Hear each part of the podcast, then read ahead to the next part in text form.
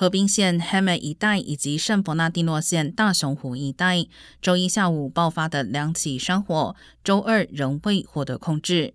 其中，Hammett 一带的 Fairview Fire 焚烧面积已扩大至近三千英亩，并且造成两人不幸死亡、一人受伤，以及数栋建筑被毁。当地有约三千四百户居民被迫撤离。而大熊湖一带的 Redford Fire 已经扩散至三百英亩。有关单位周二并且发布了更广泛的撤离命令。